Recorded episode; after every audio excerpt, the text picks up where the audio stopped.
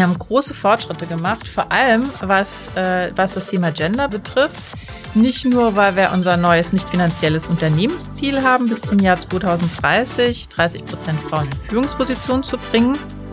Und auch die jüngste Berufung von Melanie Maasbrunner in den Vorstand der BASF ist ein tolles Beispiel, ein ganz klares positives Signal.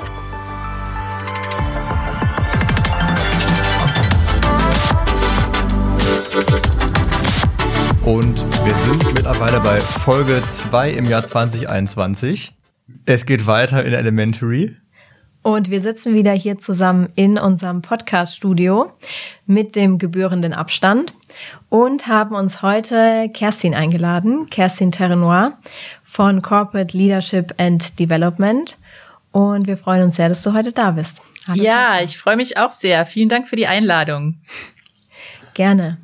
Und heute soll es um das Thema Diversity und Inclusion bei der BASF gehen. Und wir hatten in den Vorgesprächen schon festgestellt, es ist ein sehr, sehr breites und vielfältiges Thema. Und deshalb wollen wir uns heute vor allem auf die Dimension Frauen konzentrieren und auf unser 30-30-Ziel von der BASF. Was das genau bedeutet, erfahren wir später noch von dir, Kerstin. Und wir wollen aber einsteigen, um erstmal so einen generellen Überblick zu geben über das Thema Diversity und Inclusion. Und da würde uns natürlich interessieren, welche Dimensionen gibt es denn eigentlich bei DI? Und haben wir denn konkrete Ziele auch für die einzelnen Dimensionen bei der BSF? Ja, Mona, du hast es ja schon angesprochen. Eine Dimension von DNI ist tatsächlich äh, Gender. Ähm, es gibt natürlich auch andere Dimensionen, wie zum Beispiel die sexuelle Orientierung und Identität oder Religionszugehörigkeit. Das Thema Behinderung spielt eine Rolle und natürlich das Thema kultureller oder ethnischer Hintergrund. Das alles sind die Dimensionen, die klassischerweise bei DNI betrachtet werden. Und ja, was, was haben wir bei der BASF eigentlich für DNI-Ziele? Das Schöne ist ja, wir sind bei der BASF schon sehr, sehr divers. Und unser Ziel ist es deshalb, diese Vielfalt bestmöglich zu nutzen und ein Arbeitsumfeld und eine Unternehmenskultur zu schaffen und zu leben, in der sich alle wertgeschätzt und gut aufgehoben fühlen und ähm, und dann halt in so einem aus so einem Gefühl heraus natürlich sich bestmöglich mit ihren Stärken in ihrem Alltag einbringen können. Geht das jetzt automatisch? Ähm, die DNI-Forschung sagt dazu nein. Eine wichtige Voraussetzung dafür, dass sich alle bestmöglich entfalten können, ist das, was ähm, als einbeziehender Führungsstil beschrieben wird. Ähm, und wenn das funktioniert, wenn dieser einbeziehende, wertschätzende Führungsstil gelebt wird, dann entsteht Neues, dann wird auch ausprobiert, ohne Angst vor einer Rüge. Zum Beispiel, wenn ich einen Fehler mache, dann habe ich so eine psychologische Sicherheit. Und das wirkt sich unglaublich positiv aus, vor allem auf die Innovationskraft eines Unternehmens. Und das ist natürlich für ein Unternehmen wie BASF nicht ganz unwichtig. Und es wirkt sich vor allem sehr positiv aus auf das persönliche Wohlbefinden und die Motivation jedes einzelnen Menschen. Also die Führungsriege hat hier eine ganz besondere Verantwortung. Habe ich das richtig aus seiner Antwort rausgelesen? Ich sehe die Führungskräfte tatsächlich als Katalysatoren beim Thema DNI. Ich kann ähm, in meinem Verantwortungsbereich unheimlich viel bewegen, wenn ich so einen einbeziehenden Führungsstil pflege. Und da können wir uns alle einfach mal selbst zurückdenken. Ähm, wann haben wir mal mit einer Führungskraft zusammengearbeitet, wo wir uns wirklich total wohlgefühlt haben, wo wir gesagt haben, hey, ich kann hier meine Stärken ausleben und sofort, wenn man diese Erinnerung Erinnerung wachruft, kommt ja schon so ein Gefühl von Glück und Motivation auch nach Jahren äh, dieser Begegnung noch hoch. Insofern kann man das eigentlich gar nicht äh, wichtig genug einschätzen. Und, und siehst du bei der BSF in dem ganzen Bereich ähm, DNI noch Nachholbedarf an gewissen Stellen? Also ich sehe, dass wir uns in den letzten Jahren sehr stark bewegt haben. Wir haben große Fortschritte gemacht, vor allem was, äh, was das Thema Gender betrifft. Nicht nur, weil wir unser neues nicht finanzielles Unternehmensziel haben, bis zum Jahr 2030 30 Prozent Frauen in Führungspositionen zu bringen. Und auch die jüngste Berufung von Melanie Maasbrunner in den Vorstand der BASF ist ein tolles Beispiel, ein ganz klares positives Signal. Aber auch beim Thema kultureller oder ethnischer Hintergrund ist einiges passiert. Ob das jetzt die Aktivitäten der Kommission für interkulturelle Zusammenarbeit des Betriebsrats der BASF SE hier am Standort sind oder zum Beispiel die Initiative äh, Courageous Conversations, die die Kolleginnen und Kollegen in den USA nach den Unruhen im Zusammenhang mit dem Tod von George Floyd im letzten Jahr gestartet haben. Wir bewegen uns auf eine sehr vielfältige Weise aufeinander zu. Und besonders positiv finde ich auch, dass das Thema Behinderung immer stärker in den Fokus der Aufmerksamkeit rückt. Hier gab es in den letzten Monaten einen super Austausch, vor allem auch mit den äh, Kollegen von der BSF Digital Solutions ähm, mit dem Fokus auf barrierefreie Softwareangebote. Also einfach nochmal ähm, der Versuch ähm, oder äh, mehr Aufmerksamkeit für das Thema zu generieren und aber auch konkrete Lösungen für den Alltag anzubieten. Das finde ich wirklich sehr, sehr wichtig. Und auch beim Thema sexuelle Orientierung, Identität haben wir einen großen Schritt vorwärts gemacht. Wir haben erstmals ähm, an unterschiedlichen Standorten an den ähm, Christopher Street Day Paraden teilgenommen. Wir haben äh, die Regenbogenbeflaggung wirklich äh, an Standorten rund um den Globus erstmal äh, koordiniert gehabt. Wir haben ähm, einen Austausch anlässlich des Idaho, das ist der internationale Tag gegen Homo- und Transphobie. Und ähm, ja, die Frage, gibt's noch Luft nach oben? Ja, die gibt's eindeutig. Wir haben ähm, gute, viele gute Schritte in die richtige Richtung gemacht, aber unsere Reise ist jetzt da auch noch nicht abgeschlossen. Gibt noch viele Schrauben, an denen wir drehen können, wenn es um eine wirklich offene und einbeziehende, wertschätzende Unternehmenskultur geht. Aber ich glaube, man kann sagen, dass wir definitiv auf dem richtigen Weg sind. Und ja, ich möchte mich an der Stelle ganz gern bedanken bei den vielen Kolleginnen und Kollegen, die durch ihre eigene Initiative, zum Beispiel in unseren Mitarbeiternetzwerken, das Thema jeden Tag ähm, zusätzlich zu ihrer Arbeit noch hier vorantreiben. Finde ich wirklich ganz, ganz toll. Du hast gerade erwähnt, barrierefreie Software. Was kann man sich denn darunter genau vorstellen? Das sind ähm, zum Beispiel Lösungen für Menschen, die schlecht sehen können und ähm, die sich dann per Funktion die Inhalte zum Beispiel von einem Word-Dokument vorlesen lassen können. Oder ich kann mir eine größere Schrift einstellen, wenn ich nicht so gut sehen kann. Und auch wenn ich äh, für Hörgeschädigte gibt es einige Angebote, ähm, in, der die Software eine Rolle spielt. Und das ähm, sind vielleicht kleine Schritte, aber es sind wichtige Schritte. Und du hast jetzt vorhin schon ähm, erwähnt, wir sind schon sehr vielfältig bei der BASF. Wichtig dabei ist auch ein einbeziehender Führungsstil. Das heißt, auch Führungskräfte spielen hier eine entscheidende Rolle. Wie schulen wir bei der BASF denn Führungskräfte, aber auch Mitarbeiter für diese Einbeziehung von Vielfalt und auch insgesamt für einfach einen fairen und motivierenden Umgang miteinander? Ja, das ist eine sehr gute Frage und ich erlebe in meinem Alltag viele Führungskräfte, die sich schon sehr intensiv aus eigenem Antrieb mit dem Thema beschäftigen. Die äh, Kolleginnen und Kollegen, die sich in der DNI League, also quasi der Liga der Führungskräfte, die sich besonders für DNI einsetzen, zusammengefunden haben und die sich über ihre Best Practices, also ihren Einheiten austauschen. Das ist ein schönes Beispiel. Aber was man vielleicht noch dazu sagen sollte, ist, dass die ähm, Schulungsangebote gibt es natürlich und die sind in den Regionen jeweils unterschiedlich, auch angepasst an die unterschiedlichen regionalen Bedürfnisse der Kolleginnen und Kollegen vor Ort. Und das reicht von Webinaren oder E-Learnings zum Thema Unconscious Bias, also unbewusste Denkmuster oder vielleicht sogar Vorurteile, bis hin zur DNI-Woche, DNI Week, in der es unterschiedliche Angebote zum Lernen und zum Austausch gibt. Und ähm, ja, wir haben natürlich auch auf unseren DNI-Intranet-Seiten sehr viel Material, vor allem zum Thema Perspektivwechsel. Perspektivwechsel ist ein wichtiger Schritt, sich in den, äh, die Position eines anderen hineinzuversetzen, um am Ende tatsächlich zu einer zu einem wertschätzenderen Umgang zu finden. Da haben wir ähm, unzählige Videos, äh, Studien, Präsentationen, Tricks und Techniken, die uns einfach dabei helfen, insgesamt ähm, ja unsere Zusammenarbeit zu verbessern. Die Webseite zu Diversity and Inclusion packen wir auch auf jeden Fall in die Show Notes. Also für alle Zuhörer, die da Interesse dran haben, gerne reinklicken und dann erfahrt ihr mehr dazu. Sehr gute Idee.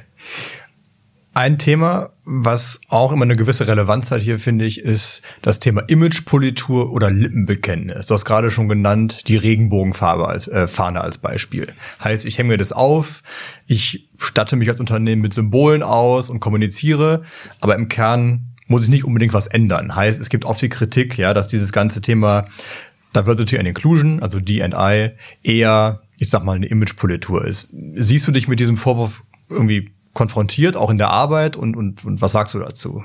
Ja, ich finde schon, dass das äh, ein sehr wichtiger Punkt ist, den man immer mitbedenken muss. Und ich glaube, dass wir Gott sei Dank in der BASF sehr weit davon entfernt sind. Also wir haben zum Beispiel mit Mike Heinz einen ähm, Sponsor und Unterstützer unseres äh, LGBTIQ-Netzwerks, der sich ganz persönlich immer wieder für das Thema stark macht ähm, und, äh, und auf sehr, sehr glaubwürdige Art äh, und Weise dazu beiträgt, ähm, äh, mehr Offenheit in unserem Unternehmen zu schaffen. Ja, vielleicht ähm, nochmal grundsätzlich zum Thema Diversity, Inclusion und Glaubwürdigkeit. Ich glaube, das geht nur, wenn man DNI nicht als Ziel ansieht, sondern als Haltung. Und ähm, wenn ich, wenn ich so eine Haltung habe, dann bedeutet das, ich kann jetzt nicht die Verantwortung abwälzen auf andere, ja, die Führungskräfte müssen es halt irgendwie richten, sondern es kommt immer ganz stark auf Individuen an, also auf jeden und jede einzelne von uns. Wie offen sind wir eigentlich gegenüber Meinungen, die von unseren abweichen? Wie wertschätzend verhalten wir uns? Machen wir vielleicht selber komische Witze oder greifen wir ein, wenn wir sehen, dass irgendwas nicht so, nicht so gut läuft und dass sich jemand unwohl fühlt in einer bestimmten Situation? Wie viel Mühe geben wir uns eigentlich, ähm, damit andere Menschen zu integrieren und uns auf unser Gegenüber einzulassen? Ähm, Klingt jetzt banal, ist aber aus meiner Erfahrung heraus alles andere als leicht. Es ist anstrengend, ähm, möglicherweise auch angstbesetzt, weil ich vielleicht auch in einen Konflikt reingehen muss, vielleicht muss ich mich auch exponieren. Das alles erfordert schon ähm, etwas Anstrengung und Mut, aber es lohnt sich natürlich. Und zwar im beruflichen und auch im privaten Bereich jeder von uns kann ja in der einen oder anderen Konstellation mal die Erfahrung gemacht haben, wie es ist, ähm, nicht dazu zu gehören, zu der Hauptgruppe, Außenseiterin oder Außenseiter zu sein und wie gut es tut, wenn man in so einer Situation einen Unterstützer an seiner Seite hat. Und ähm, ich würde mir einfach wünschen, dass wir uns alle an die Seite von den Menschen ähm, stellen, bei denen wir feststellen, dass sie vielleicht nicht fair behandelt werden oder sogar diskriminiert werden. Da kommt auf uns alle an und deswegen für mich ist DNI als Lippenbekenntnis gar nicht tragbar und, ähm, und auf Dauer auch einfach unglaubwürdig. Und auch im Kern, wie du es jetzt gesagt hast, ist ein Erfolgsfaktor, das auch wirklich in die Köpfe aller Mitarbeiterinnen und Mitarbeiter zu tragen, damit es auch einen Erfolg hat und nicht nur als Unternehmen dazu zu kommunizieren, sondern es auch nach innen wirklich weiterzubringen und voranzutreiben. Das ist ein sehr guter Punkt. Du hast gesagt, es in die Köpfe reinzubringen. Ja, es ist ein gewisses Verständnis gehört absolut dazu. Es muss aber natürlich auch in den Herzen sein. Also ähm, Stichpunkt Empathie. Kann ich für jemand Empathie aufbringen, der so grundlegend anders lebt, als ich das für richtig halte? Und ähm, das ist eine wichtige, anstrengende Reise, die aber absolut lohnenswert ist fand es auf jeden Fall sehr schön, wie du das gerade beschrieben hast. Nicht als Ziel, sondern als Haltung. Das ist, glaube ich, hier auch ein ganz wichtiger Aspekt in dem Zusammenhang. Wir haben jetzt vorhin schon gesagt, wir wollten kurz mal so über den generellen ähm, Bereich sprechen, Diversity und Inclusion. Was macht BSF schon in dem Bereich? Es wird da eine extra Episode noch zu geben. Und heute wollen wir uns äh, tatsächlich auf die Dimension Frauen fokussieren. Und da ist natürlich ganz besonders interessant auch das 30-30-Ziel, was sich die BASF gesetzt hat. Du hast es vorhin schon erwähnt. Vor einem Jahr haben wir verkündet, dass wir bis 2030 den Anteil weiblicher Führungskräfte weltweit auf 30 Prozent erhöhen wollen. Jetzt interessiert uns natürlich, was heißt das denn konkret? Und wie genau wollen wir das denn erreichen? Hintergrund unseres 30-30-Ziels ist ja, dass wir den Anteil von Frauen in Führungspositionen dem Anteil von Frauen an der Gesamtbelegschaft anpassen wollen. Und wir haben uns dazu intern das Motto gegeben, Balance for Better. Es geht also darum, die richtige Balance zu finden. Und äh, so kommt eben auch unser Ziel zustande. Und äh, man muss vielleicht sagen, dass dem Ziel 3030 ein anderes vorausgeht. Ähm, äh, das hieß damals Executive Diversity und das Ziel war, bis zum Jahr 2021 eine Bandbreite von 22 bis 24 Prozent Frauen in Führungspositionen zu haben. Und das Schöne ist, dass wir dieses Ziel zwei Jahre früher erreicht haben, also schon Ende 2019 hatten wir 23 Prozent Frauen und ja, nach dem Ziel ist vor dem Ziel. Konsequenterweise haben wir dann gesagt, das müssen wir weiter ausbauen und das wollen wir auch weiter ausbauen. Hintergrund ist natürlich, dass wir, dass wir immer sagen, wir möchten gern den Anteil von Frauen in Führungspositionen dem Anteil von Frauen an der Gesamtbelegschaft angleichen. Momentan haben wir, glaube ich, einen Frauenanteil von 25,5 Prozent an der Gesamtbelegschaft und wir sehen natürlich, wenn wir uns auch ähm, die äh, Talente angucken, unter denen wir rekrutieren, dass der Frauenanteil definitiv auch noch steigen wird. Dementsprechend setzen wir uns ein Ziel, ähm, dass wir, dass wir auch realistisch erreichen können, auch in Zeiten, ähm, in denen vielleicht weniger Führungspositionen zur Verfügung stehen, als das noch in der Vergangenheit der Fall war.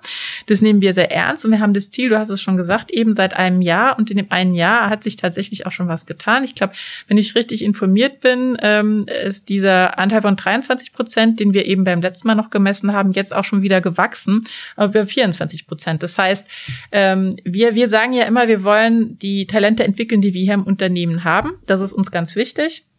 Wir wollen denen auch die Zeit geben, sich zu entwickeln. Insofern ähm, setzen wir uns ein Ziel, eine Versprechung an unsere Investoren, das wir auch äh, realistisch erreichen können. Und ähm, ja, es gibt schon auch, ähm, es gibt immer zwei Reaktionen, die auf dieses 30-30-Ziel erfolgen. Die eine Reaktion ist ja um Gottes Willen, wie soll das denn gehen? Wie sollen wir das denn schaffen? Äh, in den äh, Talentpools, in denen wir rekrutieren, gibt es doch gar nicht so viele Frauen. Und die entgegengesetzte Reaktion, die immer ist, ja wie? Was ist das denn jetzt für, eine, für ein unambitioniertes Ziel? Er wollte euch so viel Zeit nehmen, um dann doch nur bei 30 Prozent zu lassen, landen. Wie kann das sein? Und ich kann nur sagen, ich glaube, dass wir das Ziel erreichen können und das die Vergangenheit gezeigt, dass wir manchmal auch durchaus besser sind, als wir uns das vornehmen. Ich bin da auch optimistisch, dass wir das schaffen, einfach weil ich sehe, dass auch der Frauenanteil in den Talentpools, aus denen wir rekrutieren, immer stärker wird. Und auf der anderen Seite wollen wir aber gegenüber unseren Investoren Investoren immer fair sein und auch sagen, wir versprechen nichts, was wir nicht auch, ähm, was auch immer kommen mag, nicht halten können. Wir gehen das ähm, mit ähm, voller Motivation und voller Konzentration an und wir tun, was wir können, um das zu erreichen. Und das bedeutet natürlich auch, dass wir konsequent Frauen äh, da berücksichtigen, äh, berücksichtigen, wo nachnominiert wird. Ja, ähm, äh, bei der Besetzung von von oberen Führungspositionen ist das auch schon der Fall. Also ähm, es gibt keine ähm, Listen von Kandidaten mehr, auf der zum Beispiel nur Männer stehen, ne? sondern wir gucken immer auch, welche weiblichen Talente haben wir und dann wollen wir die auch entsprechend berücksichtigen und da äh, das ist ein wichtiger Schritt einfach hin äh, zu diesem, zu dem, zu der, zu dem Erreichen von diesem Ziel dann hast du jetzt eigentlich schon eine Frage beantwortet, die aus der Community kam. Und zwar haben wir vorab über äh, Social Media euch gebeten, Input zu geben, äh, Fragen zum Thema. Und Coco und Sarah haben gefragt, äh, wie wird Führungskraft definiert? Sind alle Führungskräfte gemeint oder nur die obere Riege? Du hast jetzt schon gesagt, sobald es darum geht, disziplinarisch Menschen zu führen, ist es hier als Führungskraft definiert. Genau, ganz richtig, ja. Okay.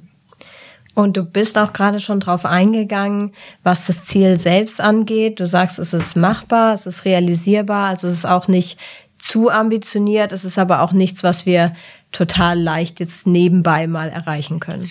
Genau, das bedeutet nicht, dass sich nicht alle jetzt äh, sehr anstrengen müssen, wirklich äh, sich ihre Talentpipeline nochmal genau anzugucken, zu gucken, an welcher Stelle habe ich vielleicht als Unternehmensbereich äh, noch ein bisschen Nachholbedarf, habe ich eigentlich genug äh, Berufsanfängerinnen, äh, die meine Pipeline sozusagen von Anfang an bestücken, wie sieht's aus bei den ähm, Entwicklungskandidaten für eine Führungsposition, habe ich da genug weibliche Talente, die ich berücksichtige und auch in den Führungspositionen und wie entwickeln die sich? Bleiben die bei uns? Haben die alles, was die brauchen? Fühlen die sich wohl und sind die auch sichtbar genug, um sich weiterzuentwickeln? All das sind Schritte, die sich jetzt jeder Unternehmensbereich nochmal intensiv angucken muss und ja, da auch tatsächlich ähm, sich anstrengen muss, ähm, um die Pipeline immer gut gefüllt zu haben, damit wir alle zusammen gemeinsam in einer gemeinsamen Anstrengung dieses Ziel auch erreichen. Du hast vorhin schon so ein paar ich sag mal, Gegenargumente genannt oder oft äh, kritische Anmerkungen, äh, denen du begegnest. Und da vielleicht eine Frage, die auch ähm, über Instagram reinkam von Thorsten, der so ein bisschen kritisch fragt, warum achtet ihr nicht auf Nationalität oder die sexuelle Orientierung? Warum geht es ja wirklich nur ums, ums Gender? Ja, ich finde das äh, einen sehr wichtigen Einwand auch nochmal und will aber an der Stelle auch gleich betonen, dass es nicht darum geht, das eine oder das andere zu verfolgen, sondern wir haben zum Beispiel gesehen, dass wir im Unternehmen sehr gute Fortschritte gemacht haben ähm, beim Thema äh, Nationalität. Also wir haben da auch vor einigen Jahren ein selbstgesetztes Ziel gehabt und das auch mittlerweile deutlich übertroffen, so dass wir sagen können, da haben wir jetzt tatsächlich sind wir gut aufgestellt. Da brauchen wir jetzt ähm, nicht mehr hin. Das läuft sozusagen. Aber beim Thema Gender ist es eben noch nicht so, dass wir sagen können, da sind wir schon da angekommen, wo wir hinwollen. Und ähm, ich möchte auch ungern eine Diversity-Dimension gegen die andere ausspielen. Ich glaube nicht, dass uns das weiterbringt. Ich glaube, dass wir dahin gucken müssen, ähm, wo der größte Bedarf ist und dass wir dann Schritt für Schritt quasi an jedem Thema die Schritte einleiten, die nötig sind, um eben zu dieser Vielfalt zu kommen der Menschen, die dann unterschiedliche Ideen einbringen in eine Unternehmenskultur, in der das auch vollkommen ähm, wertschätzend aufgenommen wird.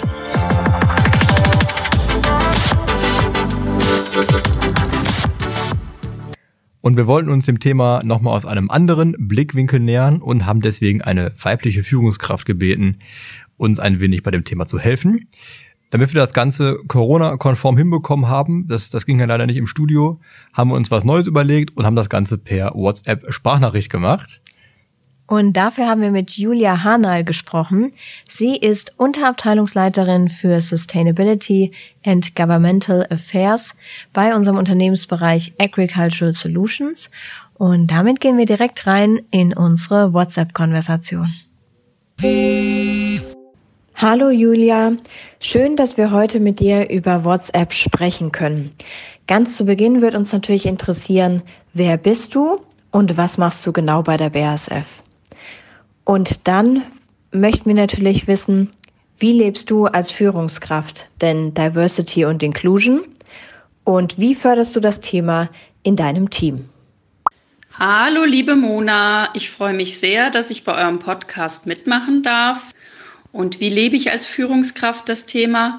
Ich lebe es in meinem Familienleben, ehrlich gesagt, jeden Tag. Mein Mann ist Franzose und unsere beiden Kinder haben bereits in drei verschiedenen Ländern gelebt, aber sind sie noch klein. Das macht es zu einem festen Bestandteil meines Denkens und Fühlens als, auch als Führungskraft in der BASF. Zudem war ich viele Jahre ziemlich einsam als weibliche Führungskraft in den verschiedenen Leitungskreisen oder Leadership-Teams. Und das treibt meine zusätzliche Motivation, in einem vielfältigen Arbeitsumfeld zu arbeiten und es aktiv mitzugestalten. Zudem bemühe ich mich immer offen für meine Mitarbeiter und ihre ganz individuellen Situationen zu sein, nicht nur im Job, sondern auch außerhalb, welche besonders jetzt auch verstärkt flexible Arbeitsweisen helfen meinen Kollegen in größerer Ausgeglichenheit Arbeit und Privates auf die Reihe zu bekommen. Wo klemmt es vielleicht? Wo kann ich unterstützen? Was für neue Möglichkeiten haben wir und so weiter. In meinem Team fördere ich das Thema, wie gerade schon beschrieben, durch eine größtmögliche Offenheit und Aufmerksamkeit, aber auch durch klare Entscheidungen im Sinne einer größeren Vielfalt, gerade wenn es zu Einstellungen oder Weiterentwicklungen von Mitarbeitern kommt. Ich bemühe mich aber auch die ganze Zeit fair zu sein, denn das Thema soll niemandem das Gefühl geben, nun benachteiligt zu werden. Außerdem wissen meine Kollegen, dass ich mich aktiv beim EMEA DNI Council einbringe und gemeinsam betrifft es auch inhaltlich unsere Arbeit bei AP, weil wir gerade bei Projekten mit Kleinbauern im globalen Süden explizit die Rolle der Frauen im ländlichen Raum stärken. Hallo Julia, auch von mir. Meine Frage wäre, hast du Tipps oder Erfahrungswerte, um Diversity und Inclusion zu leben und zukünftige Missstände zu vermeiden? Hallo auch zu dir, Jan. Für mich ein sehr wirksames Werkzeug sind zum Beispiel divers besetzte Interviewpanels bei Einstellungen. Und dabei habe ich auch in den letzten Jahren tolle Erfahrungen gemacht, wenn ich zukünftige Kollegen der Kandidaten direkt beim Recruitment auch beteilige. Da kommen wir zu ganz tollen Ergebnissen.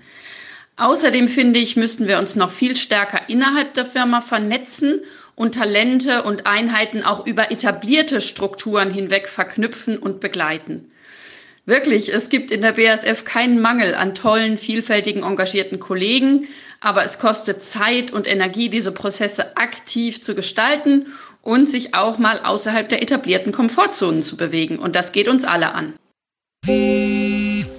Wir haben im Podcast ja schon über unser Frauenziel gesprochen, das Ziel 3030, das besagt, dass wir bis 2030 30 Prozent unserer Führungskräfte weiblich besetzen wollen. Wie sieht das denn genau in deinem Bereich aus und was bedeutet das Ziel für deinen Bereich? Zum 30-30-Ziel der BASF. Ich habe mich ehrlich gesagt gefreut, dass die BASF sich Ziele setzt und dass sie auch jeden Tag hoffentlich daran arbeitet, diese zu erreichen. Aber für mich persönlich sind die 30 Prozent nur ein Richtwert. Ich bin absolut begeistert und echt hoch motiviert, weil ich in meinem Team bereits die 50-50 Gender Balance erreicht habe und zehn verschiedene Nationalitäten bei uns zusammenkommen. Und das macht einfach riesen Spaß. Und ich kann aus meiner eigenen vielfältigen Erfahrung im Ausland nicht genug bestätigen, dass vielfältigere Gruppen engagierter und erfolgreicher agieren und wir gerade in unseren Märkten mit unseren Kunden langfristig nur wettbewerbsfähig bleiben, wenn wir auch ein Spiegelbild der Gesellschaft sind, in der wir arbeiten. Und noch eine Frage zum Abschluss. Was würdest du persönlich neben dem 30-30-Ziel für Frauen gerne ändern oder umsetzen? Vielen Dank, dass du im Podcast mit dabei warst. Was würde ich für Frauen gerne noch ändern oder umsetzen? Für die BSF in Deutschland würde ich mir wünschen, dass wir hier noch stärker und auch schneller manchmal an allen Diversitätsthemen Fortschritte machen. Also nicht nur beim Gender-Thema, sondern auch bei der kulturellen Vielfalt zum Beispiel. Da finde ich, können wir uns noch von vielen anderen BASF-Ländern und Regionen inspirieren lassen. Zudem hoffe ich sehr, dass wir durch die Corona-Zeit auch vieles gelernt haben, das mitnehmen und bei neuen Arbeitsmodellen und Methoden, zum Beispiel für berufstätige Eltern, echte Verbesserungen erreichen. Es geht ja um die Frauen und es geht ja um die berufstätigen Mamas, aber es geht auch um die Familien und um die berufstätigen Väter und die Partnerschaften. Und da, finde ich, können die Dinge noch enger ineinander greifen und auch noch mehr einfach ähm, Klarheit über die verschiedenen Rollen bei uns allen geschaffen werden. Ich danke euch ganz lieb, hat mir Spaß gemacht. Tschüss.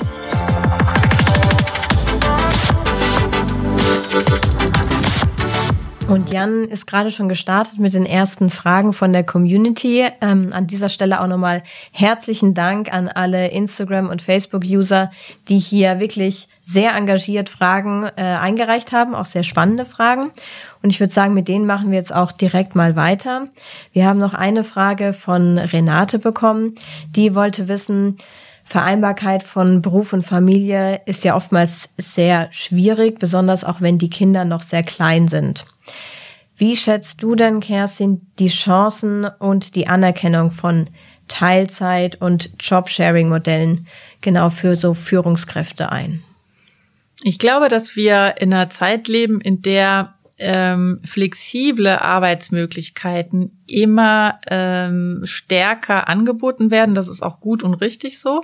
Ich bin ja selber eine Mutter von zwei kleinen Kindern und äh, kann sagen, dass ich mich hier sehr gut aufgehoben fühle, weil ich für mich selber ein Arbeitsmodell wählen konnte, bei dem ich die äh, Familie und auch meine ja, beruflichen Ambitionen ideal vereinbaren kann. Jetzt habe ich natürlich keine Führungsposition und in der Führungsposition ist es immer noch mal schwieriger.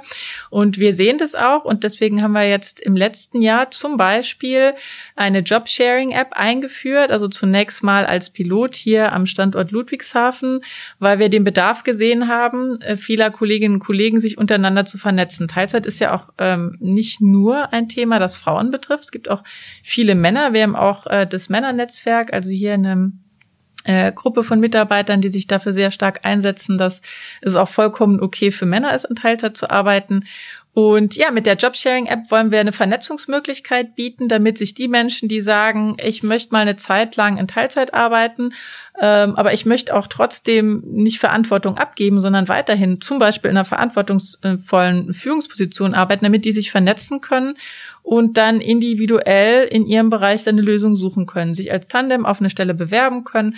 Und ich muss sagen, was mich besonders freut, ist, dass wir in der Vergangenheit ähm, doch einige erfolgreiche Jobsharing-Tandems in der BSF hatten, eins in der Forschung. Ähm, das war eine tolle Konstellation. Da ist jemand, der quasi auf dem Weg in Ruhestand war, hat sich zusammengetan mit einer Kollegin, einer aufstrebenden Führungskraft, ähm, äh, die äh, junge Mutter war und der hat gesagt, ich möchte mein Wissen übergeben. Sie hat gesagt, ich möchte gern Führung übernehmen, aber kann es jetzt nicht aufgrund meiner meines, äh, weil das Kind noch so klein ist. Und das hat wunderbar funktioniert. Ähm, und ja, die Kollegin ist heute äh, Unterabteilungsleiterin. Man muss aber auch dazu sagen, dass Teilzeit zum Teil ein sehr deutsches Thema ist. Also in anderen Regionen ist das nicht unbedingt so wichtig. Das mag äh, alle möglichen Gründe haben, ähm, vom Angebot über Kinderbetreuung oder Pflege von kranken Angehörigen, das vielleicht in anderen Ländern oder Regionen besser ausgebreitet ist. Also ähm, da geht es auch nicht drum, dass man äh, one size fits all, also quasi eine Lösung der ganzen BSF-Welt ausdrückt, sondern dass man wirklich guckt, ähm, regional den unterschiedlichen Bedürfnissen gerecht wird. Ich denke, der, der Ländervergleich ist ein ganz gutes Stichwort. Du hast schon gesagt, aus eigener Erfahrung kannst du hier gut Dinge vereinen, ja, sowohl private Verpflichtungen als auch deinen Job. Wie stehen wir denn als BSF jetzt mal in der Chemieindustrie im Vergleich oder auch, ich sag mal, insgesamt in Deutschland da? Kannst du da mal vielleicht so ein bisschen einordnen? Sind wir da eher Vorreiter? Sind wir da eher Nachzügler oder wie siehst du das?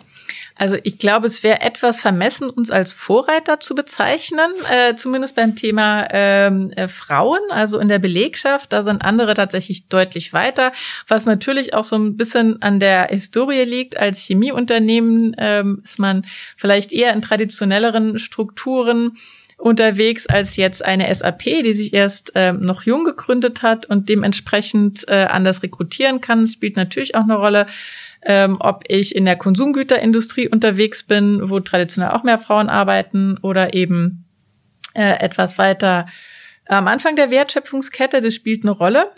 Wenn man sich jetzt mal die DAX-Unternehmen anguckt, würde ich sagen, BASF liegt da im unteren Mittelfeld, aber mit ähm, sehr klaren Zeichen, dass sie sich auf dem auf einem guten Weg befinden. Und ja, die die Nominierung von Melanie Maasbroder in den Vorstand ist da definitiv auch ein, ein gutes und wichtiges Zeichen. Ja, im Vorstand sind wir ja, was das angeht, eher oberes Mittelfeld, wenn nicht sogar erstes. Ja, das ist richtig. Wobei die anderen ne? auch nachgelegt haben, ja. ja, ja. Aber genau. Hm. Dann nochmal eine beziehungsweise zwei Fragen aus der Community. Jörg wollte nämlich gleich zwei Dinge von dir wissen. Einmal, gibt es denn gute Beispiele, wie man für Gendergleichheit einstehen kann? Und dann würde er gerne von dir wissen, was hat dich denn besonders begeistert oder inspiriert, dich jetzt für das Thema Gleichheit einzusetzen? Während ich an der Uni festgestellt habe, dass es doch ähm, ja relativ viele Frauen gab, die so Forschung und Lehre betrieben haben, habe ich dann bei der BASF damals festgestellt. 2006 bin ich eingestiegen, ähm, dass es sehr viele Kolleginnen mit mir in der Basis gab, aber bei den Führungskräften hat sich das irgendwie gar nicht wiedergespiegelt und das hat mich stutzig gemacht und dann ähm, hat mich mein ehemaliges äh, Begabtenförderwerk angesprochen und hat gesagt, wir sehen ein Missverhältnis zwischen Männern und Frauen, was ähm, hochbegabte äh, Studierende angeht, bei den Absolventen ähm, sind wir irgendwie ganz gut dabei. Ja, fast 50 Prozent Frauen, 50 Prozent Männer. Aber wo bleiben denn die Leute eigentlich in unserer Gesellschaft? Warum man sieht man die sich? Wo sind die denn in Politik, in Wirtschaft? Und ähm, hast du nicht Lust, ein Karriereförderprogramm für Frauen zu leiten? Und dann hat die BSF mich freigestellt, damit ich das zwei Jahre machen kann. Und das habe ich dann aufgesetzt. Und da ist mir wirklich bewusst geworden, dass es einen krassen Einschnitt gibt zwischen den wirklich sehr begabten Studierenden und ähm, dem Leben, wenn man dann eine Familie hat und einen Beruf damit vereinbart. Und das war wirklich der Punkt, an dem ich gesagt habe, ich möchte gerne dazu beitragen, dass wir uns da von diesem Missverhältnis wegbewegen und dass wir es besser schaffen, die Talente, die wir haben. Und vor allem bei den begabten Förderwerken ist es ja irre. Das sind ja wirklich die ein Prozent besten Studierenden in Deutschland und von denen lassen wir einfach mal die Frauen aussuchen. Die finden sich weder am, äh, weiß ich nicht, Bundesverfassungsgericht noch irgendwie in der hohen Politik noch irgendwie in den Chefstellen der Wirtschaft. Was, was ist da los? Warum nutzen wir diese Talente nicht? Und ihr merkt vielleicht so ein bisschen, dass mir das immer noch ein sehr wichtiges Thema ist, bei dem ich auch äh, etwas emotional werde. Und ich freue mich total, dass wir jetzt in einer Zeit leben, in der immer mehr Frauen auch diese Sichtbarkeit einfordern, sei es bei der Besetzung von Expertenpanels, die oftmals immer noch, obwohl es wirklich genug Expertinnen gibt, männlich besetzt sind, dass man halt sagt, hey, wir sind auch noch da, wir möchten unseren Beitrag leisten. Also bitte berücksichtigt uns. Und ja, liebe Gesellschaft, bitte schafft auch Möglichkeiten, die es uns leichter machen, unsere ähm, beruflichen Ambitionen mit dem zu vereinbaren, was wir gerne auch für unsere Familie leisten würden. Was kann ich also persönlich dafür tun, mich für mehr ähm, Chancengerechtigkeit einzusetzen? Ähm, unglaublich viel. Ich kann unglaublich viel dafür tun. Ähm, ich erhebe meine Stimme, wenn ich sehe, dass, äh, dass unfaire Prozesse ablaufen. Ich gucke mir vielleicht selber an, wenn ich äh, Führungskraft bin. Wie sieht's denn aus mit meinem Team? Ähm, und bei der Nachbesetzung von Stellen berücksichtige ich da wirklich alle Talente, die es da draußen gibt, oder habe ich mir eigentlich schon jemand ausgeguckt, der für mich am besten passt? Und ähm, gehe ich den bequemen Weg oder unternehme ich eine Anstrengung? Ähm, ich kann äh, auch selber dafür sorgen, dass ähm, die Frauen in meiner Einheit, die weiblichen Talente, mehr Sichtbarkeit bekommen. Ich kann mir ich kann selber Gespräche mit denen vereinbaren, ich kann die einladen zum Lunch, ich kann einfach mal, ich kann ich kann Projekte besetzen mit weiblichen Talenten, ähm, aber ich glaube, und das ist alles wichtig und richtig, aber ich glaube, dass es im Alltag trotzdem sehr stark darauf ankommt, wenn ich zum Beispiel jemand habe, der die in Teilzeit arbeitet, eine Kollegin, in Teilzeit arbeitet, dass ich der Kollegin trotzdem auch spannende Projekte gebe und die ähm, entsprechend ihres Talents dann auch fördere. Also nicht irgendwie sagen, ach ja Gott, hm, die darf ich jetzt nicht beanspruchen, die macht ja vielleicht nur Teilzeit, sondern wirklich zu gucken, okay, äh, was habe ich denn und wie kann wie kann die Kollegin dann entsprechend auch sichtbar werden und auch wirksam und wie kann ich das Talent am besten nutzen. Also es gibt ganz viele Möglichkeiten. Äh, manchmal hilft es auch, sich zu überlegen, ähm, was würde ich denn mir wünschen, was für ein Umfeld müsste denn gegeben sein, damit sich meine Tochter oder meine Nichte oder mein weibliches, meine Patentochter oder meine Cousine hier wirklich wohlfühlt und dann ganz konkret ähm, äh, hinzugehen und an den dazu beizutragen, dass so ein Umfeld entsteht. Man merkt, du wirst sehr leidenschaftlich bei dem mhm. Thema. Ja, ja. emotional und Thema auf jeden Fall. Ähm, bei all diesen Punkten ist es, glaube ich, nochmal gut, auf das ganze Thema Qualifikation einzugehen. Und ähm, das Argument vorhin hast du ja schon so ein bisschen entkräftet, dass hier die Qualität der Führungskraft äh, missachtet wird. Du hast gesagt, hier wird kein Kompromiss gemacht, es geht beides. Aber nochmal, weil du auch die Uni gerade angesprochen hast. Müsste man nicht viel früher ansetzen und sagen, gerade im MINT-Bereich, also Naturwissenschaft, Mathe, Informatik und Co., dass da äh, ganz früh an der Schule, an der Uni, das ähm, auch, auch jungen Frauen, Mädchen viel attraktiver gemacht wird, da reinzugehen, um dann auch diese Führungskräfte zu haben. A, siehst du da noch Nachholbedarf oder ist das gar nicht so? Und, und B, ähm, werden die Unternehmen auch aktiv, dass sie da in der Frühphase schon was fördern? Ja, und ich muss sagen, ähm, das war wirklich eine der ersten ähm, freiwilligen Tätigkeiten, äh, für die mich mein damaliger Gruppenleiter bei der BSF, als ich neu eingestiegen bin, rekrutiert hat. Komm, mach Mint. Wir hatten einen Experimentierkasten von der BSF und wir sind zu Grundschullehrerinnen und Grundschullehrern gefahren und haben denen vorgestellt, was man alles für Experimente in den Sachunterricht integrieren kann. Und ähm, wir haben das Mitmachlabor. Also ich denke, dass äh, die BSF in der Hinsicht schon sehr aktiv ist. Ich glaube, dass es total wichtig ist, weil ähm, ja möglicherweise ähm, wir als äh, als Eltern oder als Gesellschaft ja schon so ein bisschen dazu beitragen, dass ähm, Mädchen vielleicht eher so in die äh, Richtung von Pflegeberufen, Sprachen, Kommunikationstalent ähm, ja, ich will nicht sagen gedrängt werden, das wäre auch falsch, aber dass, dass es so eine gewisse Tendenz gibt und dass ähm, bei Jungs die Tendenz zu Naturwissenschaften vielleicht nochmal stärker gefördert wird. Und also die Grundschullehrerinnen und Grundschullehrer, mit denen wir damals Kontakt hatten, waren total dankbar dass es das gibt. Und ich glaube, dass es ähm, ganz wichtig ist, und das sehen wir ja auch in unseren äh, Jugendforschwettbewerben, da haben wir auch regelmäßig auch ähm, Mädchen und junge Frauen dabei, die sich mit dem Thema befassen und dass man ihnen dann schon auch zutraut, dass sie mindestens genauso gut sein können wie die Jungs.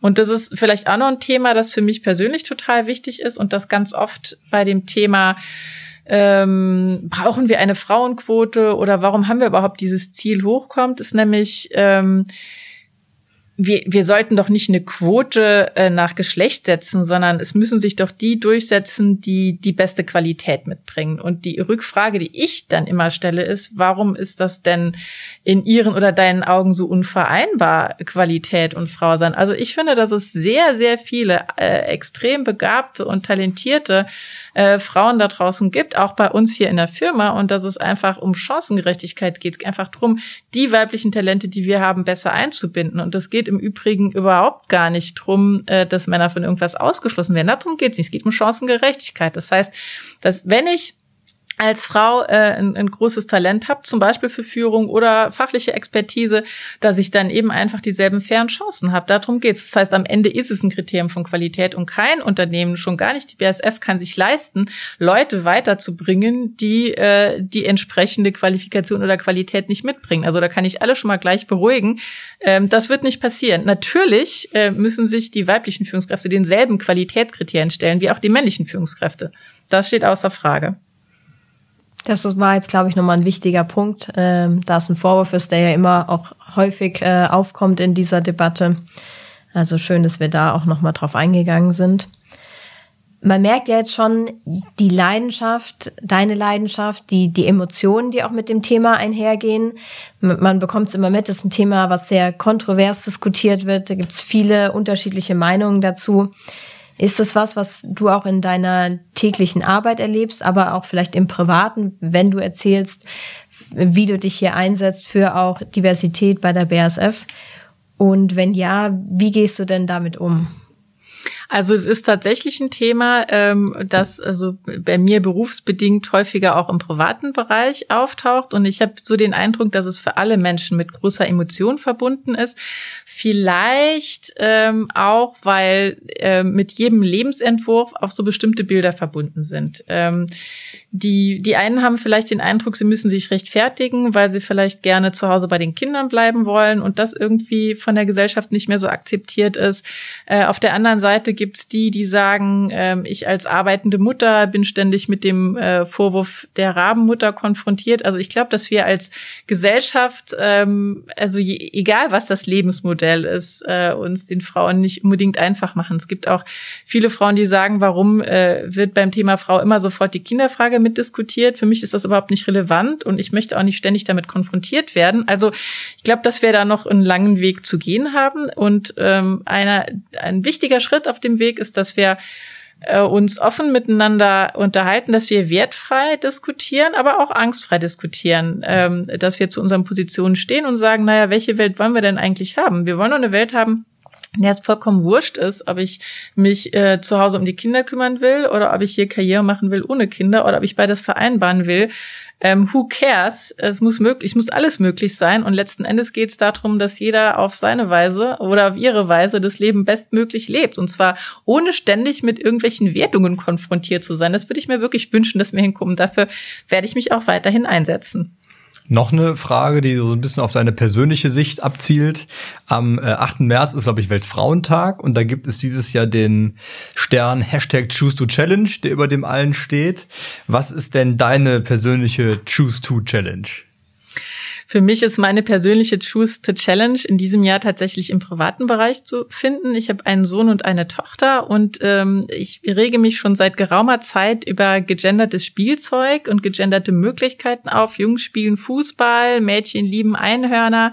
Äh, für Mädchen sind die Bucheinbände rosa, für Jungs sind sie hellblau. Das fängt vom Schnuller an und geht bis äh, zu den Teenagern und das stört mich enorm. Deswegen ähm, setze ich mir das Ziel, ähm, das bewusst aufzubrechen bei mir zu Hause. Also ich will kein Kind in irgendeine Rolle zwängen. Wenn jemand äh, mit Baufahrzeugen und Lego spielen will als Junge, dann soll er das auch tun können.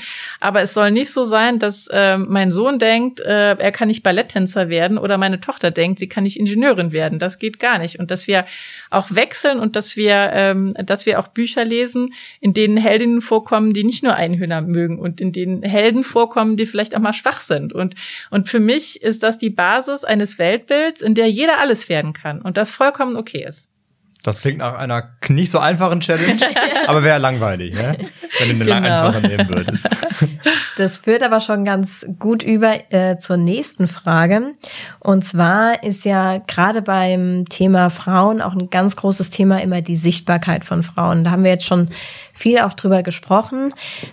Wenn wir jetzt einige Zuhörerinnen dabei haben, die gerne wissen würde, wie können sie denn selber sichtbarer werden? Sowohl im privaten, aber auch vor allem im beruflichen. Hast du da gute Ratschläge, die du ihnen weitergeben kannst? Also ich würde tatsächlich gerne zwei Dinge empfehlen. Das eine ist, es gibt unglaublich tolle Vorträge, TED Talks, ähm, LinkedIn Learning Angebote da draußen, die einen auf dem Weg begleiten und die mir auch sagen können, wie kann ich meine persönliche Wirksamkeit steigern, ähm, wie sichtbar möchte ich denn werden und wie kann ich denn mein Netzwerk bilden, um das besser zu erreichen. Das heißt, die eine Sache wäre wirklich, stürzt euch doch bitte in alle Angebote, die das Internet und andere Medien bereithalten und befasst euch intensiv mit dem Thema, macht euch einen Plan, setzt euch ein Ziel und dann geht ihr den Weg zu diesem Ziel Schritt für Schritt ab. Und das Zweite ist, ähm, Netzwerke sind unglaublich wichtig. Wir haben hier bei der BASF äh, viele Frauennetzwerke, ob das jetzt die äh, Women in Digital sind oder die Women in Production, die Women in Tech Business oder einfach die Women in Business. Das sind tolle Netzwerke, wo ich mich mit Gleichgesinnten austauschen kann, unter anderem auch zum Thema Sichtbarkeit ähm, und, und Netzwerken lernen kann, falls mir das vielleicht persönlich nicht so sehr liegt oder eben mein Netzwerk ausbauen kann. Und auch dazu gibt's unheimlich viele Angebote. Also ich muss dann schon auch rausgehen und ähm, ja, vielleicht auch nochmal besser, vielleicht als zweieinhalbten oder dann dritten Tipp, ähm, mir ganz klar werden darüber, was ist eigentlich mein Ziel? Wo möchte ich denn hin? Warum will ich denn eigentlich sichtbarer werden? Also was ist denn der eigentliche Schritt, den ich erreichen will? Und wenn das so ist, dann wirklich konkrete Schritte äh, übernehmen, vielleicht auch mit Vorgesetzten ganz konkreten Entwicklungsplan Plan besprechen, damit ich dem, was ich eigentlich erreichen möchte, dann auch näher komme. Und ähm, dazu gehören natürlich auch Rückschläge. Dazu gehört auch, dass manche Netzwerke nicht funktionieren, dass ich die Unterstützung, die ich brauche, nicht immer bekomme. Und ähm, umso wichtiger ist es dafür auch, nochmal innere Ressourcen zu haben, um auch mit diesen Rückschlägen umgehen und sich davon auch nicht irritieren zu lassen und zu sagen, okay, das habe ich nicht so gut gemacht und das ist mir nicht so gut gelungen, da habe ich vielleicht mal daneben gegriffen, aber hey, davon geht die Welt nicht unter. Und ich lasse mich deswegen auch nicht von meinem Ziel abbringen. Und da möchte ich hin und dann gehe ich jetzt einfach weiter. Also ähm, klappt an euch, seid stark, lasst euch nicht unterkriegen und ähm, fragt doch einfach mal ein paar Leute und ihr werdet sehen, ähm, wenn man sich offen zeigt und auch mal verletzlich, kommt auch unheimlich viel zurück. Also da vielleicht auch die Einladung, so ein bisschen Scheu und Angst abzulegen und offen Dinge anzusprechen. Mega cooles Statement, auch so Richtung Schluss gehen, fasst das, glaube ich, ganz gut. Und vielleicht weißt du schon, dass wir bei Elementary große Fans unserer Rubriken sind. Und eine der Rubriken ähm, dreht sich um Fragen. Und zwar dürfen unsere Gäste Fragen stellen, müssen dafür auch eine beantworten. wir fangen mal mit dem Part an, wo du eine beantworten musst. Ja. Und zwar hatten wir Alba zu Gast und sie hat gefragt, ob es neben dem 30-30-Ziel für Frauen in Führungspositionen auch Bemühungen gibt, Männer in Bereichen mit einem starken Frauenüberschuss mehr zu fördern. Ja, und ich finde, das ist auch eine ganz wichtige Frage. Es geht ja um Chancengerechtigkeit für alle und dazu gehört auch zum Beispiel das Image, das mit bestimmten Berufen verbunden ist, die ähm, hauptsächlich von Frauen ausgeübt werden. Und da spreche ich jetzt natürlich vor allem von Pflegeberufen, Berufen in der Pflegebranche oder auch Berufen wie Friseur oder Florist oder Kindergärtner. Und ähm, da ist es halt sehr interessant zu sehen, dass in Berufen, die überdurchschnittlich oft von Frauen ausgeübt werden, ähm, das Gehalt sehr stark abweicht von Berufen, die überdurchschnittlich oft von Männern ausgeübt werden. Das heißt, äh, wenn man hier über einen höheren Männeranteil nachdenkt, dann sollte man vielleicht auch mal nach, drüber nachdenken, wie denn die Entlohnung in diesen, in diesen Berufen ist. Und ähm, und das ist äh, eine Frage, der sich einfach eine Gesellschaft als Ganzes stellen muss. Wir sehen das jetzt in der Corona-Pandemie überdeutlich. Wir haben einen wahnsinnigen Mangel an Pflegekräften und die Menschen, die da an vorderster Front stehen, sind in großer, großer Zahl Frauen. Und da ist jetzt klar geworden, dass die systemrelevant sind. Ich kann nur hoffen, dass sich das endlich auch auf die Wertschätzung und die Bezahlung, die damit einhergeht, auswirkt, die diesen Berufen entgegengebracht wird. Und wie sieht's genau bei der BASF da aus? Also gibt's da auch konkrete Bemühungen bei uns in Abteilungen, wo man sagt, okay, da ist der Frauenanteil sehr, sehr hoch. Das wollen wir aufsplitten und wollen genau in diese Bereiche auch stärker dann Männer integrieren. Da ist mir jetzt dazu leider nichts bekannt. Insofern kann ich dazu leider nichts sagen. Ich würde mir aber trotzdem erhoffen, dass wir das überall dort versuchen, wo wir sehen, wir haben jetzt eine Art von Ungleichgewicht, ob das jetzt Männlein, Weiblein oder Weiblein, Männlein ist. Ich würde mir einfach wünschen, dass wir uns, egal wo wir uns befinden, ähm, auf, auf einen Ansatz der Chancengerechtigkeit einigen und dann entsprechende Maßnahmen ergreifen. Jan hat gerade schon angesprochen, unsere Rubrik, was die Fragen angeht. Und du hast jetzt deine schon beantwortet, die Alba gestellt hat. Und jetzt hast du auch die Chance, eine Frage an unseren nächsten Podcast-Gast zu stellen. Und da soll es rund um das Thema Kunststoffe und BASF im Allgemeinen im Fahrrad gehen. Also im Fahrradsattel, im Fahrradreifen. Gibt's da was, was dich ganz besonders interessiert, dass wir an unseren nächsten Podcast-Experten weitergeben können. Ja, ich habe tatsächlich eine Frage, die mich brennend interessiert. Und, ähm, und die hängt mit meinem Fahrrad zusammen, das ich mir vor ein paar Jahren äh, gekauft habe. Und mein Fahrrad ist robust, sollte es auch sein, aber es ist schwer. Und es war mittel bis teuer, also mittelteuer bis teuer. Und meine Frage ist, wie können wir es eigentlich schaffen, Fahrräder zugleich leicht, robust und einigermaßen günstig in der Anschaffung zu machen? Das wird mich brennend interessieren. Ich freue mich schon jetzt auf die Antwort. Ich glaube, da gibt es einen Zielkonflikt.